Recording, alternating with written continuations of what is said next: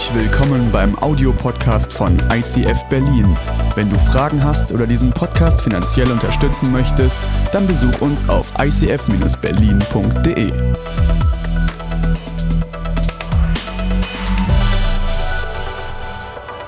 Diese Woche bekam ich von einem Freund, der früher mal als Pastor gearbeitet hat, einen Artikel zugeschickt. Dieser Artikel stand in der Zeit und dieser Artikel war überschrieben mit Ab in die Hölle mit euch.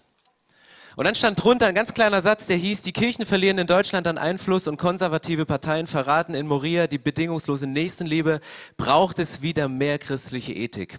Und ich habe diesen Artikel gelesen und ich habe gedacht, es stimmt. Ich habe gedacht, als ich diesen Artikel gelesen habe, es ist richtig, was da steht, dass man sich nicht nur ein großes C vor seine Kirche schreiben kann, in sein Logo vor seine Partei und vergisst, was eigentlich die Grundlagen unserer Verfassung sind, was die Grundlagen unserer Ethik sind, was die Bibel eigentlich in uns hineingelegt hat. Dann habe ich zurückgeschrieben, habe gesagt, es stimmt, ich verstehe es. Und die Antwort von ihm kam prompt zurück und sagt, deswegen kann ich nicht mehr als Pastor arbeiten. Und ganz ehrlich, ich kann mich auch nicht mehr Christ nennen, weil ich diesem Anspruch nicht gerecht werde. Und dieser Artikel hat mich so gefuchst in diesem Moment, wo ich so dachte, Kirchen verlieren mehr und mehr an Einfluss. Wir verlieren mehr und mehr unsere Werte, über die wir rangehen. Deswegen habe ich das Thema, was heute so hieß, unser Arbeitsumfeld positiv beeinflussen, was schön ist und wo ich auch darauf eingehen werde, ich habe es geändert in Kirche 24.7, warum ihr Einfluss nicht zu stoppen ist. Weil ich glaube daran, dass der Einfluss der Kirche nicht zu stoppen ist, dass nichts und niemand auf der Welt die, die Chance hat, den Einfluss der Kirche in allen Gesellschaftsbereichen, die wir haben, stoppen stoppen kann. Das geht einfach nicht. Und es geht nicht, wenn wir das, was die Bibel sich wünscht von uns, das, was Gottes grundlegende Vorstellung ist für unser Leben, wenn wir das schaffen anzuwenden. Und ich möchte mit euch heute an zwei zentrale Texte der Bibel hineingehen, um so ein Grundverständnis nochmal reinzugehen. Und ich, ich, ich verspreche euch, ihr werdet überrascht und überführt sein, weil mich hat dieser Bibeltext selber überführt. Und ich bin an den Punkt gekommen, wo ich so dachte, okay, wenn das der Anspruch der Bibel ist, dann A, möchte ich ihn leben, aber das heißt doch, dass wir einiges ändern müssen, dass ich einiges ändern muss in meinem Alltag, dass ich einiges ändern muss im Leben dieser Kirche.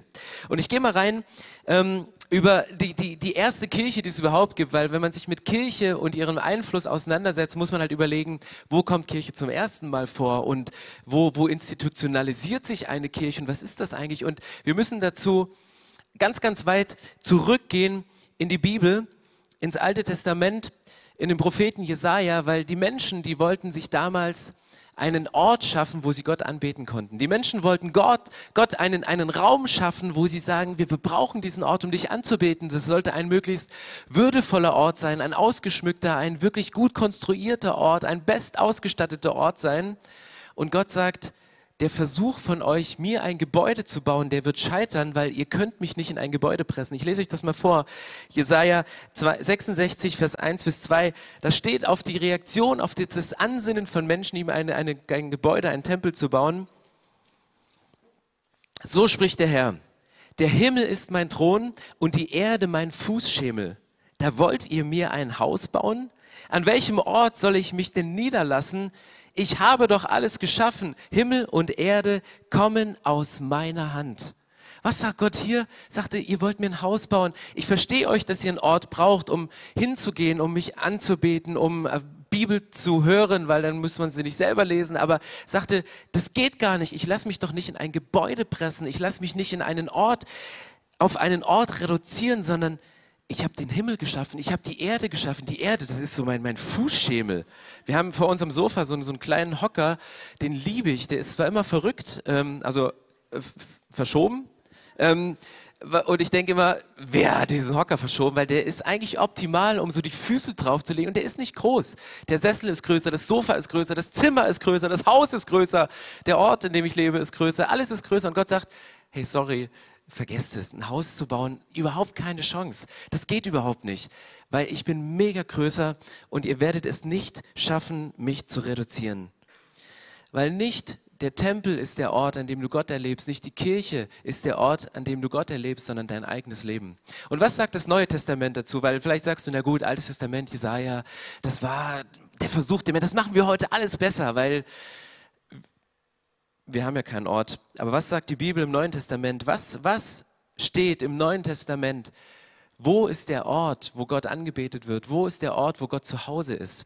1. Petrus 2, Vers 5 steht, Lasst euch selbst als lebendige Steine in das Haus einfügen, das von Gott erbaut wird und von seinem Geist erfüllt ist. Lasst euch zu einer heiligen Priesterschaft aufbauen, damit ihr Gott Opfer darbringen könnt, die von seinem Geist gewirkt sind. Opfer, an denen er Freude hat, weil sie sich auf das Werk von Jesus Christus gründen absolut Hammervers in der Bibel. Er sagte, der einzige Ort, der sich Kirche nennen kann, der einzige Ort, der würdig ist, Kirche zu sein, ist der, wenn man ganz hinten anfängt, wenn er sich auf Jesus Christus gründet. Wir sind eine Kirche, wir träumen davon, dass Jesus Christus im Zentrum steht und wir träumen nicht nur davon, wir, wir bringen Jesus in unsere Meetings mit rein, wir, wir beten vor jedem Meeting, wir, wir haben Momente, wo wir die Bibel lesen, weil Gott durch die Bibel das von Gott inspirierte Wort spricht und es zieht sich durch, durch die Small Groups, durch alles hindurch. Warum machen wir das?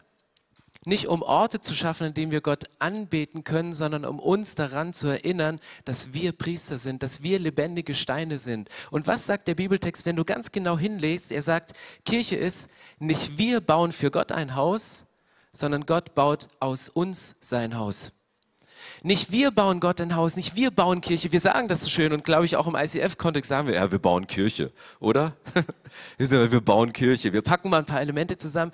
Aber wenn du die Bibel ernst nimmst und 1. Petrus hier liest, statt nicht wir bauen für Gott ein Haus mit all diesen vielen Elementen, sondern Gott baut aus uns ein Haus. Und er sagt, wir sind lebendige Steine, wir lassen uns einfügen an den Ort, wo wir hineinpassen. Und er sagt, der einzige Ort, wo ich, oder der Ort, wo ich präsent bin, ist in deinem Leben. Du brauchst kein Haus, um Gott anzubeten. Sobald du dich für ein Leben mit Jesus entschieden hast, sobald du in der Beziehung mit dem lebendigen Gott lebst, ist dein Körper der Tempel des Heiligen Geistes. Ist Gott präsent? Ist der Heilige Geist präsent? Und da, wo du bist, ist Kirche. Da, wo du bist, ist der Tempel. Wo immer du hingehst, mit dir geht die Kirche dahin und du lässt dich einfügen und du baust diese Kirche. Das heißt, Kirche hat keine Adresse. Es ist nicht Ringbahnstraße 32 bis 34, sondern du kannst deine Hausnummer da eintragen, du kannst deine Adresse eintragen, deine Uni, dein Arbeitsplatz, wo immer du bist. Das ist der Ort, wo Kirche ist.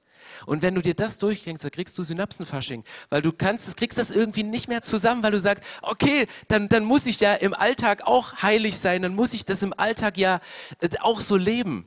Und es geht mir oft so, ich bin manchmal auf Hochzeiten unterwegs oder in anderen Kontexten und jedes Mal, wenn ich sage, ich bin Pastor, letztens im Zug, sagen die Leute, glaube ich nicht. Du willst mich verarschen. Ich so, nein, ähm, will ich nicht. Und sagte, das kann überhaupt nicht sein, dass du Pastor bist. Und dann kommen so die Erwartungen, die man hat wie man auszusehen hat, was man zu tun hat. Und auch wenn man in einer Kirche sagt, dass man sagt, man ist Pastor, dann denken alle, immer fresh, always cash, immer großzügig, immer zum Essen einladen. Weißt du, jedes Gebet, was man spricht in der Lounge, das muss sofort für Heilung bewirken. Jeden Rat, den man den Pastor fragt, der muss eine Antwort, die muss die Weisheit vom, vom Gott im Himmel persönlich haben, aber trotzdem so geerdet sein, dass er empathisch genug ist, um die Menschen zu verstehen.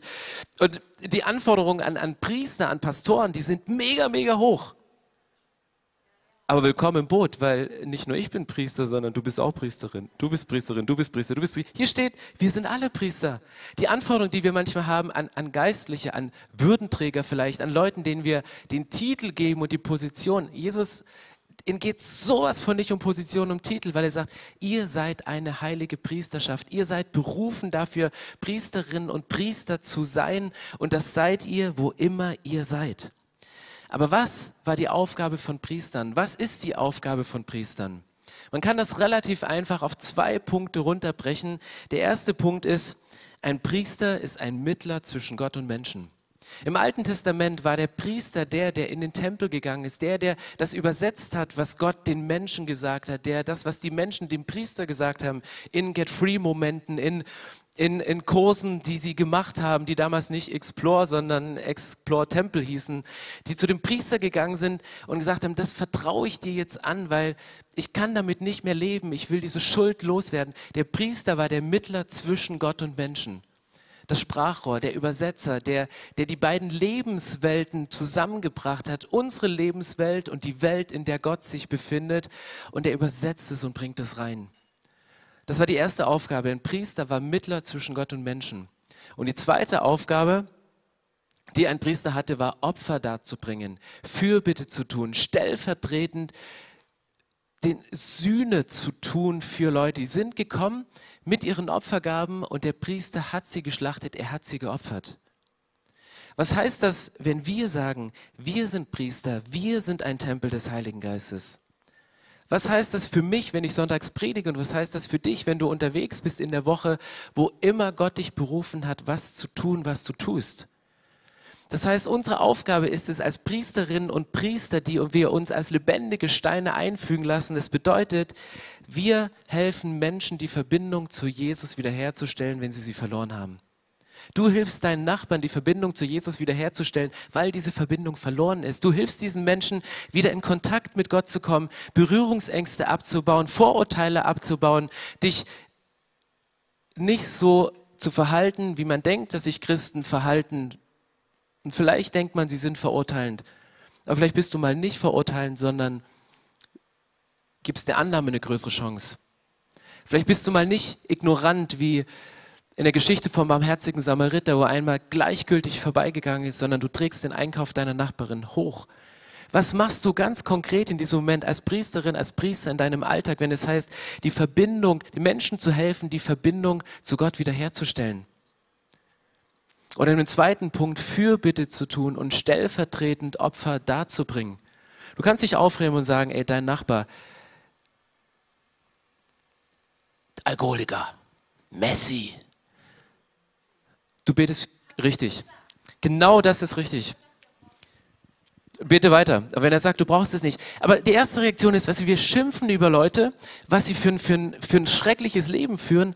Aber wenn du sagst, ich bin Priesterin, ich bin Priester, dann machst du es genau richtig wie dort und fängst an, ich bete für dich. Ich gehe stellvertretend für dich und sage, ich, ich lege dir stellvertretend das Alkoholproblem hin. Ich lege dir stellvertretend den, den Streit hin, der jeden, den man durch die Wohnungstür über den Balkon hört, wenn Frau und Mann abends zusammenkommen und die Kinder sich im Zimmer verziehen, weil sie den Streit der Eltern nicht hören können, dann fängst du an zu beten als Priesterin und Priester und gehst stellvertretend da rein und tust Fürbitte und du opferst, indem du Sachen mitträgst.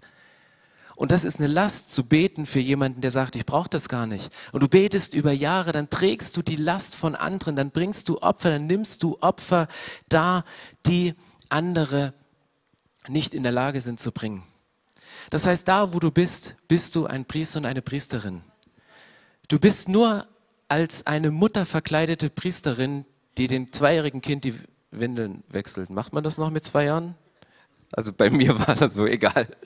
Du bist ein als Priester verkleideter Anwalt und Notar, der irgendwelche Dinge in schnellster Sprache durchliest, um dann möglichst seine hochbezahlte Unterschrift runterzusetzen. Du bist ein als Priester verkleideter Politiker, der Entscheidungen trifft. Du bist, du bist ein als Priester verkleideter Polizist, der rausgeht und sagt, ich tue Fürbitte für diese Leute. Ich gehe zurück. Ich will die Verbindung zu diesen Menschen wiederherstellen. Du bist eine als Priesterin verkleidete Rentnerin. Und es gibt andere Rentner, die sind gesandt zu den Dauercampern am Schwilosee, um dort das Evangelium zu bringen und zu sagen, hey, die Zeit, das Zeitfenster schließt sich langsam. Stelle Frieden mit Gott her. Und was bedeutet das, Frieden mit Gott herzustellen? Was bedeutet das? Es bedeutet nichts anderes, als dass wir unsere vier Symbole, über die wir jeden Sonntag meistens am Ende der Predigt drüber sprechen, sagen, der erste Job, den wir Menschen haben, das erste und einzige Gebot ist, du sollst Gott, den Herrn, lieben und deinen Nächsten wie dich selbst. Es fängt an, diesen Gott zu lieben und deinen Nächsten wie dich selbst. Und es passiert, dass wir uns dieser Liebe entziehen und dass wir von dieser Liebe weglaufen und dass wir auf einmal merken, wir, wir, sind gar nicht mehr in Verbindung mit dieser Liebe. Und weil diese Kluft da ist, weil, weil Schuld so einen Keil zwischen die Existenz von Gott und zwischen die Existenz von Menschen reingeschoben hat, kommt Jesus mit seinem Kreuz und baut diese Brücke, dass du Menschen wieder zu Gott führen kannst und Gott wieder die Chance hat, in das Leben von uns Menschen reinzugehen. Und dann setzt Gott sein Versprechen rein, sagte, ich, ich will die Ewigkeit nicht ohne dich verbringen. Ich will die Ewigkeit nicht ohne euch verbringen. Ich will, dass ihr bei mir seid, 24-7, mit mir. Und deswegen gebe ich euch diesen Anker, gebe ich euch diese Sicherheit. Das ist das Evangelium. Ich habe das vor kurzem einer Frau im Speisewagen im Zug äh, erzählt, weil ich keinen Platz mehr bekommen habe in der zweiten Klasse, mir die erste Klasse zu teuer war und der Espresso wesentlich günstiger im Speisewagen. Ich habe ihr auf einer Serviette das Evangelium erklärt. Und es ist so einfach, es ist so simpel und sie hat es verstanden mit Tränen in den Augen, obwohl sie spirituell gerade in eine ganz, ganz andere Richtung unterwegs war. Und ich hoffe, dass Gott sie durch dieses Gespräch, durch diese Serviette zurückgezogen hat. Weil sie, ihre Reaktion war auch, du Pastor? Ich so, ja, ich Pastor. Du Arbeitsamt, also sie hat beim Arbeitsamt gearbeitet ähm, und war dort und hat Leute ermutigt, ihre Begabung zu finden. Die, ich habe diese Frau, ich fand sie so mega genial. Sie sagte, ich arbeite beim Arbeitsamt, eigentlich soll ich den Leuten den Job vermitteln, aber mir macht es viel mehr Spaß, ihnen zu sagen, was ihre Stärken sind. Und manchmal passen Jobs nicht auf die Stärken und dann habe ich ein Problem. Ich so, ja, das ist ein gutes Problem, habe ich auch manchmal.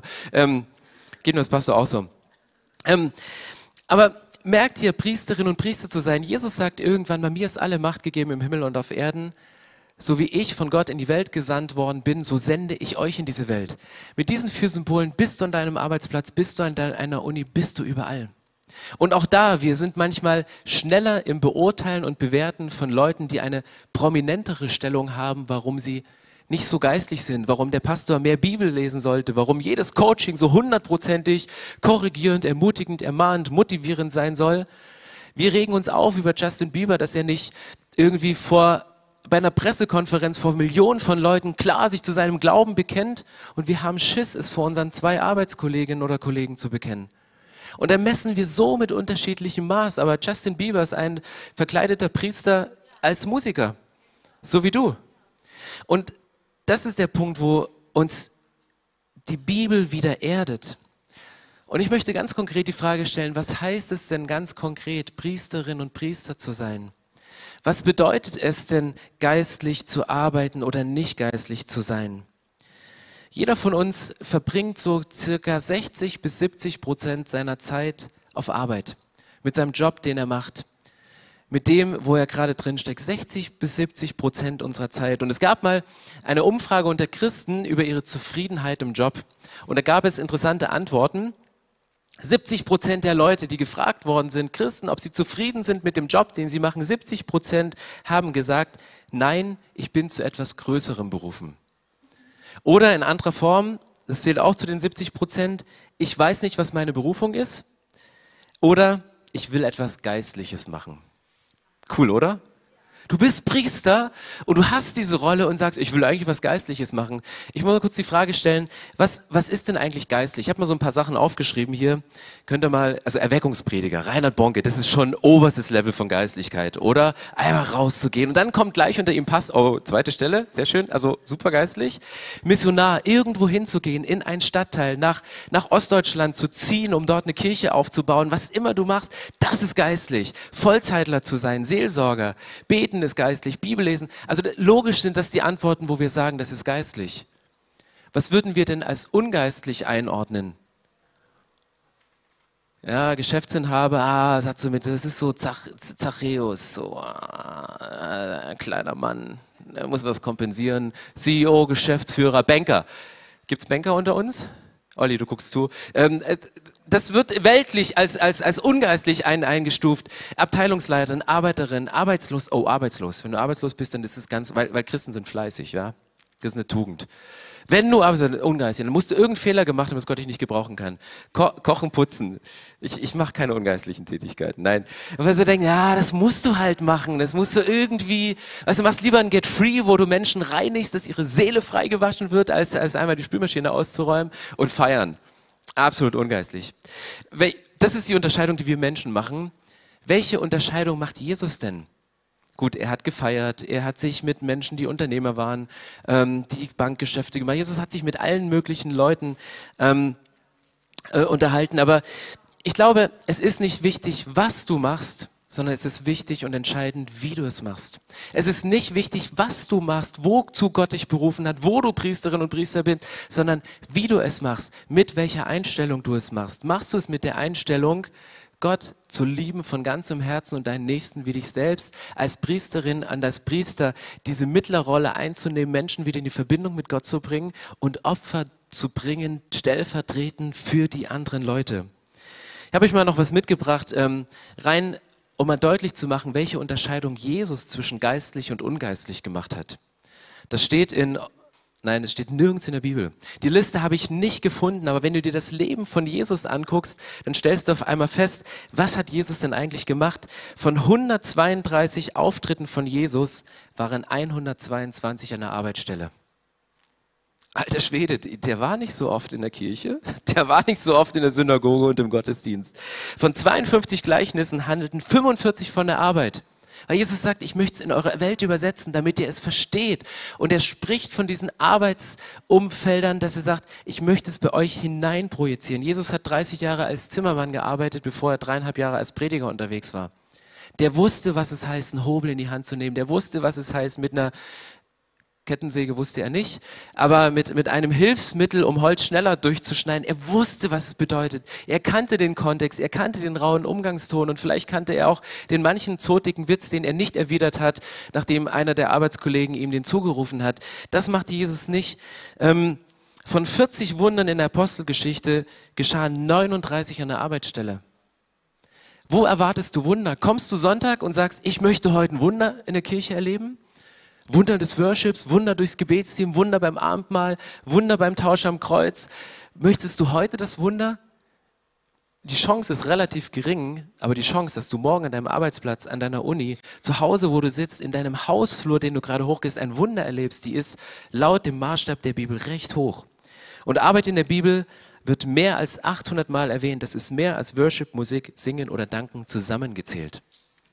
Mehr als 800 Mal geht Jesus in der Bibel um Arbeit. Und du denkst, wenn du den Anfang nicht weißt, dass wir und dir nicht bewusst ist, dass du als Priesterin und Priester gesandt bist, dann denkst du, ey Jesus, du hast das Thema verfehlt mit deinem Leben. Du hast deine Berufung verfehlt, weil du redest hier über Arbeit, aber du bist doch gekommen, um uns zu zeigen, wie man richtige Gottesdienste macht, wie man dich richtig anbetet, wie man, wie man den Vater im Himmel richtig groß macht. Ich sagte, nein, ich mache keine Unterscheidung zwischen geistlich und ungeistlich. Da, wo du bist, ist die Geistlichkeit. Da, wo du bist, ist mein Heiliger Geist. Da, wo du bist, ist meine Kraft, ist die Chance, ein Wunder zu bewirken. Da, wo du bist, bin ich. Mit dir geht Jesus hin. Und ich habe diese Woche eine super interessante Entdeckung gemacht und die hat mich mega, mega, mega, mega mäßig gechallenged. Ich glaube, alle unsere Worshipper haben die in unserem Buch äh, bereits gelesen. Für euch ist es natürlich nichts Neues. Aber es gibt ein hebräisches Wort in der Bibel, das heißt Avat. Und Avat steht für nichts anderes und das wird in drei verschiedenen Bedeutungen übersetzt, nämlich arbeiten, dienen und anbeten.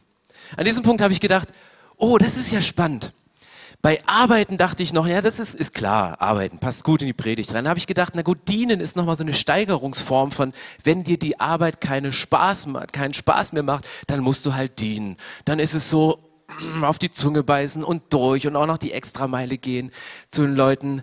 Und dann kommt dieses Wort anbeten in der hebräischen Sprache. Und die Zuhörerschaft von Jesus, die waren mehrheitlich Juden. Und wann immer Jesus über Arbeit gesprochen hat, kam dieses Wort erwarten im Zusammenhang. Und du hast dieses wunderschöne Dreieck, diesen Zusammenhang zwischen Arbeit, Dienst und Anbetung. Und was heißt das für uns? Was heißt das für uns, wenn wir sagen, Arbeit ist gleich Dienst, ist gleich Anbetung?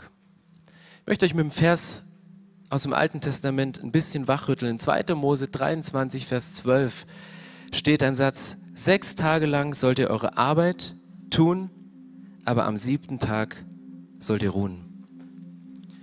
Als ich den Vers mit dem Bedeutungshintergrund dieses Wortes gelesen habe, habe ich gedacht, wir machen alles falsch. Wenn du mit der Erwartung Sonntag in Gottesdienst kommst und sagst, Sonntag ist der einzige Tag, wo ich Gott anbete, wo ich Gott worshipe, dann hast du das Gebot doppelt missverstanden. Dann habe ich das Gebot doppelt missverstanden. Weil der Sabbat, der siebente Tag, ist der Tag zum Ausruhen, ist der Tag, um Gott zu begegnen, ist hinzukommen und die Größe Gottes zu bestaunen, um aufzutanken, um zur Ruhe zu kommen dein Worship, deine Arbeit, dein Dienst sind sechs Tage die Woche. Du worshipst die ganze Woche durch die Verträge, die du machst, durch die Windeln, die du wechselst, durch die Entscheidung, die du triffst, durch den Einkauf, den du nach Hause trägst. Das ist Worship. Du worshipst die ganze Woche. Wenn wir nur sonntags worshipen, leben wir so am Ziel der Bibel vorbei. Weil Gott sagt, sechs Tage sollst du worshipen. Sechs Tage darfst du worshipen und am siebten sollst du ruhen. Zurück zur Anfangsfrage, wie bekommt Kirche 24-7 Einfluss? Wie ist der Einfluss einer Kirche nicht zu stoppen? Weil Menschen diese Message verstanden haben. Weil Menschen verstanden haben, ich bin Priesterin, ich bin Priester, ich bin ein lebendiger Stein und dort, wo ich bin, da pulsiert es und ich, ich lasse mich einfügen in ein System, wo ich in einem Beamtenstatus eine Rolle einnehme, aber diese Rolle hast du nicht ein Beamter, du bist als ein Priester, verkleideter Beamter, der diese Rolle reinnimmt, um Priester zu sein, um Menschen zu versöhnen mit Gott und Opfer zu bringen, Dinge zu tragen für andere. Und ich möchte euch einladen, heute an diesem Punkt eine Entscheidung für euch zu treffen und zu sagen, ich möchte diesen Gott anbeten. Es gibt die Möglichkeit, sein Leben als ein Eis oder als eine Kerze zu leben. Wenn du dein Leben lebst wie ein Eis, dann hoffst du darauf, dass du das Leben möglichst lange hedonistisch genießt, bis es so langsam dahinschmilzt zum Ende des Lebens. Wenn du eine Kerze bist, sagst du, ich möchte leuchten und ich möchte mein Licht leuchten lassen vor den Menschen, in der Hoffnung, dass noch genügend Wachs da ist und es nicht vorher weggeschmolzen ist, bevor mein Licht ausgeht. Die Frage ist, lebst du dein Leben als ein, als ein, als, als ein Eis, was versucht möglichst viel noch rauszuziehen aus diesem Leben, bevor es irgendwie zwischen den Fingern zerrinnt? Oder sagst du, ich stehe auf und ich lasse mein Licht leuchten vor den Menschen da, wo ich bin, weil ich bin Priesterin, ich bin Priester. Und ja, ich verkleide mich immer ein bisschen anders, aber diese Rolle habe ich und ich gehe dahin. Ich bin gesandt von dem Christus und ich baue auf Christus auf. Und ich möchte gerne beten und euch nach dem Gebet zum Abendmahl einladen. Wir haben heute unsere Tische hier vorne aufgestellt. Ihr dürft euch nichts selber nehmen, aber jemand vom Gebetsteam wird da stehen und wird euch den Traubensaft geben, wird euch das Brot geben, damit ihr diese Verbindung zu Gott nochmal symbolisch zum Ausdruck bringt. Jesus ist gestorben und sagt, Abendmahl, dieses Zeichen von Brot und von, von Wein in Form von Traubensaft bei uns, dieser Gewächs des Weinstocks, das ist nichts anderes, als dass Gott sagt, ich bin stellvertretend für euch gestorben, damit ihr Priesterin und Priester sein könnt, damit ihr die Verbindung habt. Und nutzt den nächsten Song, der ganz bewusst nicht ruhig gewählt ist, sondern wo wir von Durchbrüchen sprechen weil ich glaube, ein Durchbruch im Leben hast du, wenn du anfängst, dein Denken zu verändern, dass deine Arbeit, dein Avat, Arbeit, Dienst und Worship bedeutet. Dass der Ort, wo du arbeitest, der Ort ist, wo du die Wunder erleben kannst. Der Ort ist, wo dir Jesus die meisten Gleichnisse drüber gesprochen hat. Jesus wird deine Arbeit nächste Woche auf ein neues Level bringen und er wird unsere Gottesdienste, von denen wir immer erwarten, wir brauchen einen Raum, wir brauchen gute Musik, wir brauchen die besten Akkorde, wir brauchen das beste Licht, auf eine neue Ebene setzen. Und du kannst in dem Moment, wo du das Abendmahl nimmst, einfach in Gedanken nochmal diesen Tausch am Kreuz vornehmen. Du kannst deine falschen Vorstellungen zum Kreuz bringen und sagst, Jesus, ich habe das bisher missverstanden. Ich hatte Erwartungen an andere, aber ich möchte die Erwartung, Gott, die du an mich hast, möchte ich, möchte ich leben. Nicht, unter, ähm, nicht um unter einen Druck zu kommen, sondern um das zu leben, was du vorbereitet hast nimm dieses Stück Brot und, und, und beiß drauf im Gedenken, dass der Preis, dass wir mit Gott versöhnt sein können, der Tod von Jesus war. Der uns versöhnt hat mit Gott, der die Verbindung wiederherstellt, dass in dem Moment, wo wir dieses Traubensaft trinken, überlegen, dass es für das Blut von Jesus steht, was nicht nur unsere Schuld komplett reinwäscht, sondern was gleichzeitig auch ein Siegel dafür ist, dass wir die Ewigkeit mit ihm zu verbringen. Wir denken auf der einen Seite zurück in unsere Vergangenheit, was ist gelaufen, und gleichzeitig ist dieses Abendmahl ein Mahl der Hoffnung für das, was kommen wird. Und egal wie deine letzte Woche ausgesehen hat, ob sich dein Worship nur auf das CD hören und das laute Singen am Sonntag bezogen hat und deine Arbeit missgünstig als etwas muss man ja tun betrachtet hast geht zu Gott und macht diesen Tausch am Kreuz. Ja, lasst uns aufstehen und ich möchte gerne noch beten und dann nehmt euch die Zeit, geht zum Abendmahl und verbringt Zeit mit Gott und lasst Gott individuell zu euch sprechen. Himmlischer Vater, ich danke dir, dass du in uns Priesterinnen und Priester siehst. Ich danke dir, dass du in uns die Menschen siehst, die in der Lage sind, das, was du auf der Erde gelebt hast, fortzuführen, das, was du auf der Erde gelebt hast, weiterzuführen, bis du wiederkommst. Und Jesus, wir nehmen heute die Sachen in Anspruch. Wir nehmen A, deine Vergebung in Anspruch. Ich bitte dich wo, um Vergebung, wo wir falsch gedacht haben, wo wir aus diesem falschen Denken falsch gefühlt haben und wo wir aus diesem falschen Fühlen raus falsch gehandelt haben. Jesus, ich bitte dich um Vergebung. Und ich danke dir für dieses Abendmahl, was wir heute feiern können. Und dieses Abendmahl ist das der Siegel dafür, dass uns vergeben worden ist, dass ein Neuanfang möglich ist, aber dieses Abendmahl ist auch eine Garantie dafür, dass du uns ausstattest mit den Worten, mir ist alle Macht gegeben im Himmel und auf Erden, so wie mich der Vater gesandt hat, sende ich euch aus. Jesus, ich danke dich, dir, dass du uns in diese Woche aussendest, dass wir in dieser Woche Durchbrüche erleben werden, dass wir in dieser Woche an den, an den Punkten, wo wir angestanden haben und gefühlt nicht durchgekommen sind, wo der Gegenwind so stark war, dass du diesen Gegenwind in Segen, in Rückenwind verwandelst und wir mit deinem Segen dahin durchgehen. Jesus, ich danke dir, dass durch deinen Tod am Kreuz beides möglich ist. Die Vergebung unserer Sünden nach hinten, aber die Sendung zu Sündern nach vorn. Ich danke dir, dass du uns ausgesandt hast zu Männern und Frauen in unserem Umfeld, die die Verbindung zu dir verloren haben. Hilf uns bitte, dass wir diejenigen sein können, die ihnen helfen, diese Verbindung wiederherzustellen. Jesus, gib uns Kraft, Dinge mitzutragen und Opfer zu bringen, in welcher Form das auch immer aussieht. Aber ich bete, dass wir diese Macht, die du uns gibst, diese Vollmacht, die du uns gibst, dass es nicht nur heißt, einen Einkauf für die Nachbarin hochzutragen, sondern dass wir ihr gleichzeitig helfen, den Rucksack von Schuld abzunehmen in ihrem Leben, damit sie frei sein kann. Jesus, ich danke dir, dass du uns gesandt hast und dass durch dich Durchbrüche in unserem Leben passieren können. Ich danke dir, dass du da bist und ich danke dir, dass wir als deine Priesterinnen und Priester hier sein können, um in den Alltag gesandt zu werden, um zu arbeiten, um zu dienen und dich durch unsere Arbeit anzubeten. Amen.